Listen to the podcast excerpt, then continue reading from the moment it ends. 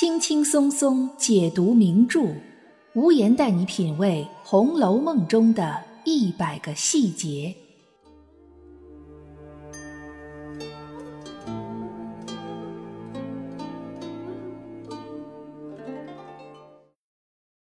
品读细节之美，发现别样红楼。大家好，我是暗夜无言，欢迎您继续收听原创节目《红楼梦》中的一百个细节。每一位认真品读过《红楼梦》的读者，无论是否认同薛宝钗这个小说人物，但有几点，想必大家都会承认：宝钗的心胸宽广，为人大度，对待下人奴仆也从不居高临下，而是态度和善。这些优点常常会拿来和黛玉进行或明或暗的对比，进而反衬出黛玉的敏感多思、孤高自傲。可是，我们纵观红楼前八十回。敏感多思、孤高自傲的林妹妹，却并未和哪个丫头发生过正面冲突，反而是一向月至渊庭的宝钗，在第三十回中勃然大怒，不仅对待小丫头钿儿疾言厉色，更是在贾母和凤姐的面前不加掩饰，对宝玉和黛玉进行了言辞犀利的讽刺。从表面上看来，起因不过是宝玉说了一句：“怪不得他们拿姐姐比杨妃。”原来也体风怯热，那么导致宝钗没做好情绪控制，十分罕见的大发脾气的真实原因究竟是什么呢？真的只是因为宝玉的一句玩笑话吗？宝钗又为何要在贾母和凤姐面前一反常态？这又说明了什么呢？本期节目，我们就从几个细节来分析分析这罕见的宝钗之怒。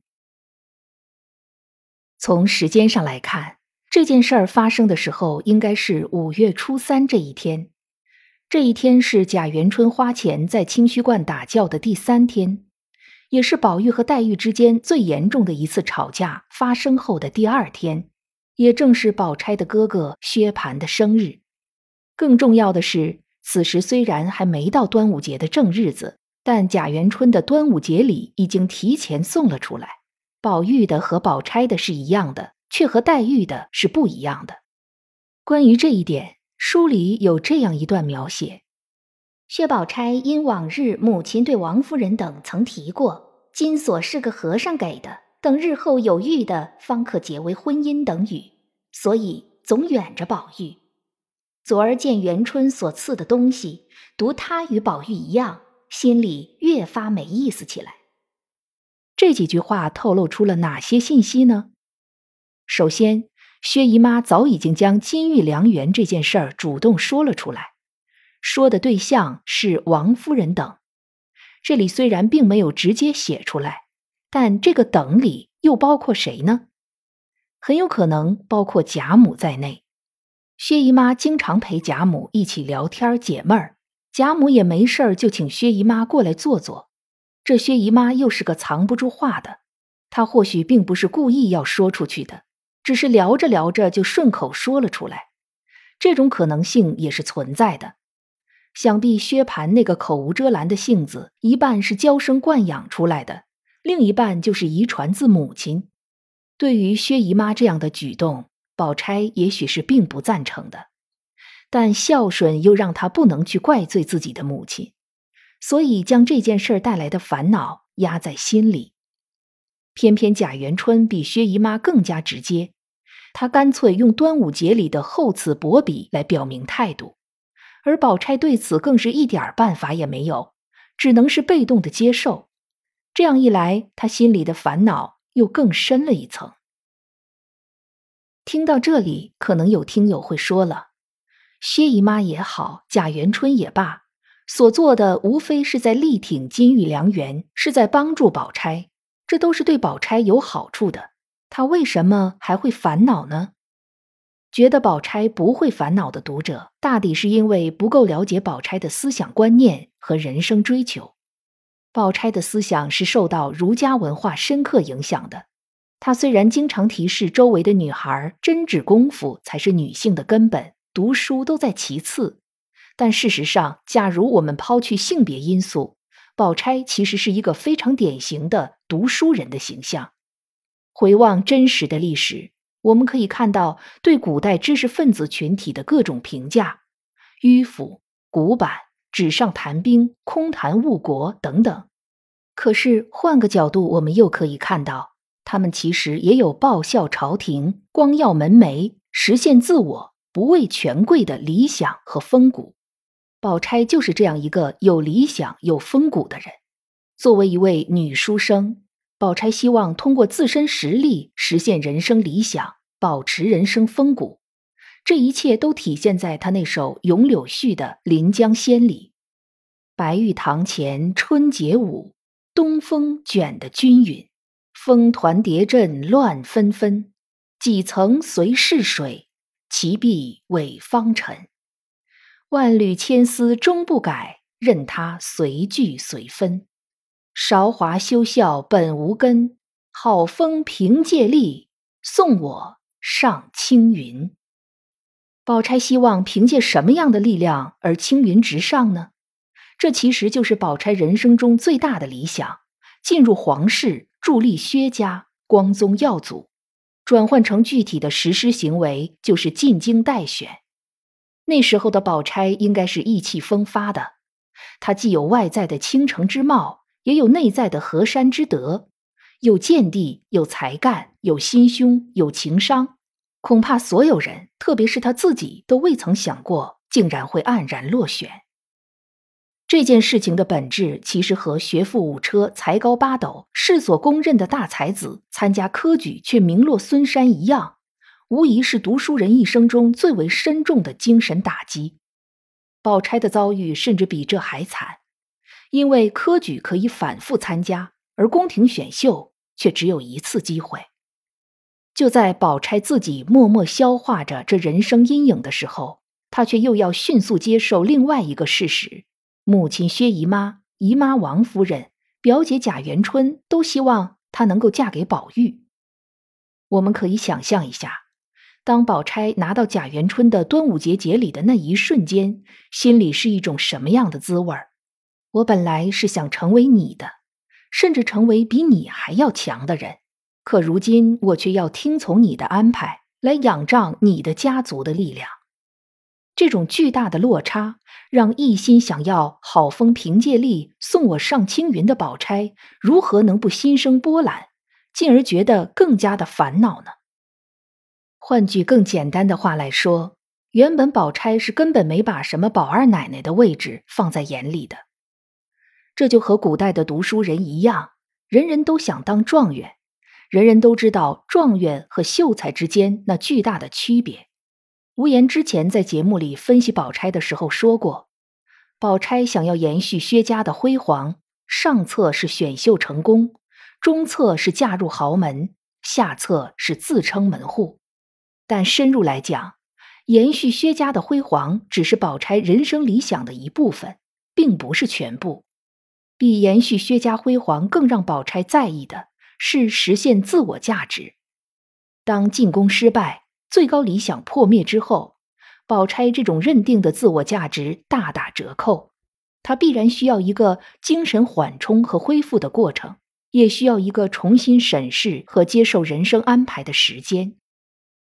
当宝玉和黛玉为了确认对方的心意而反复吵嘴闹别扭，又和好的时候，当宝玉和黛玉都为了金玉良缘这件事儿而忧心忡忡的时候。或许宝钗在一旁暗暗摇头。原本她并不想趟这趟浑水的，她的目标原本在荣国府之外更广阔的世界。可从今以后，她就不得不介入到宝黛之间了。更复杂的是，宝钗对自我价值的高度要求，让她不会全部听从于外部安排。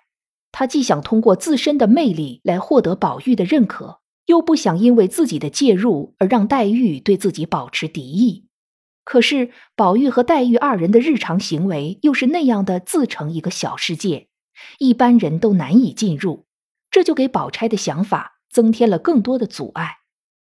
我们可以总结一下，贾元春端午节送给薛宝钗的节礼，对于宝钗来说，等于是再一次揭开了她的伤疤，人生最高理想的彻底破灭。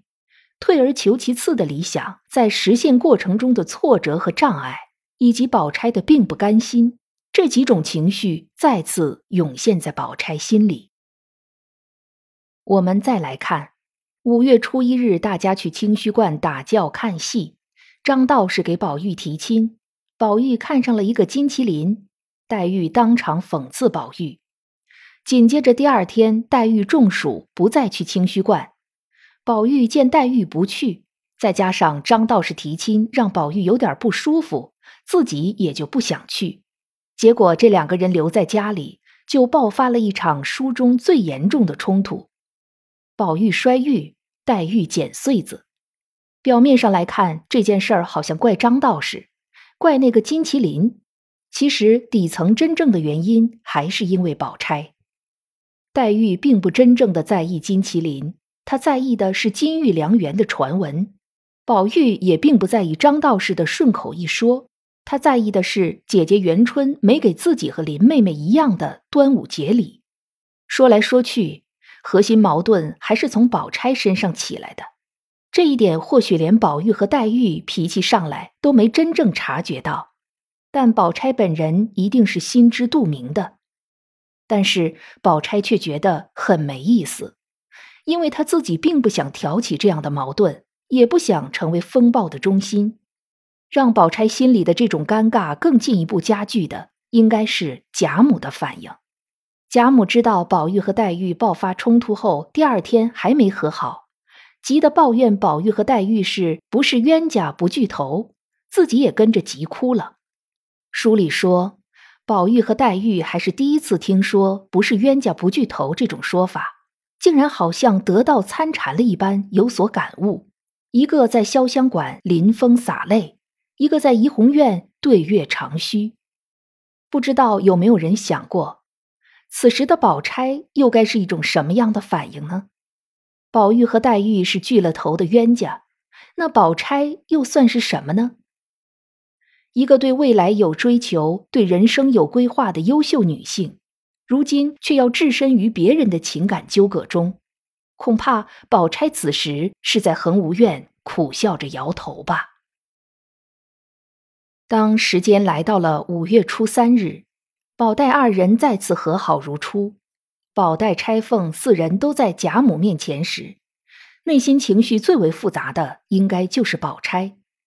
当宝玉说出那句“怪不得他们拿姐姐比杨妃”时，宝钗心里的愤怒，不是因为或许略微丰满一点的体型遭到了嘲讽，也不是因为杨贵妃本人被人诟病的一生，而是因为她原本是有机会成为杨贵妃那样的人，而且她自认为可以比任何贵妃都做得更合格、更成功。可这个理想永远的破灭了。我们来看书里对宝钗反应的描写：宝钗听说，不由得大怒，待要怎样？又不好怎样，回思了一回，脸红起来，便冷笑了两声，说道：“我倒像杨妃，只是没一个好哥哥、好兄弟可以做的杨国忠的。”这里的细节描写绝对细致入微，丝丝入扣。宝钗先是大怒，因为这涉及到了她一生中最痛的伤疤，但待要怎样又不好怎样。毕竟她这块伤疤几乎无人知晓，她自己绝对是不会拿出来说的。回思了一回，宝钗会回思什么呢？或许她会在脑海里迅速回顾一下进京待选以来的种种遭遇，他也深深明白自己失败的原因是什么，因此才会有这句“没有好哥哥、好兄弟可以做杨国忠”的感叹。杨国忠是杨玉环的族兄。在杨玉环得宠之后，官至宰相，权倾朝野，和杨玉环彼此扶持，内外呼应。杨国忠在任的时候没做什么好事儿，祸乱朝纲。安史之乱最初就是打着讨伐杨国忠的幌子，后来杨国忠在马嵬驿之变中被军士们乱刀砍死。可以说，杨国忠这个人在历史上没有留下什么好名声，最后也不得善终。宝钗没有道理会希望自己能有一个像杨国忠这样的兄弟。其实这不过就是宝钗的有感而发，感慨自己如此优秀，却与入宫失之交臂，感叹眼前道路无经纬，皮里春秋空黑黄。而贾元春和宝玉之间的关系，也可以看作是另外一对杨妃和杨国忠。宝钗也有一语双关的意思。可以说，宝玉的话不过是引发宝钗怒火的引线，而宝钗生气的真正原因，既不是因为体型，也不是因为感情。以宝钗的个性，这些都不会让她如此发怒。理想灰飞烟灭，人生被动接受次要安排。折损风骨，试着融入另外一个世界，却被这个世界一再排斥。而本来他一直认为自己是高于这个世界的，这是宝钗人生的深层痛苦。《红楼梦》中很多人都有自己人生的深层痛苦，但不过是为此生了一次气，发泄了一次情绪。能做到这样克制的，全书也就只有宝钗了。您刚才收听到的是《红楼梦》中的一百个细节，由暗夜无言原创并播讲。欢迎您订阅关注，也欢迎您为节目打 call 打赏来支持主播的创作。本节目由喜马拉雅出品，独家播出。让我们下期见喽！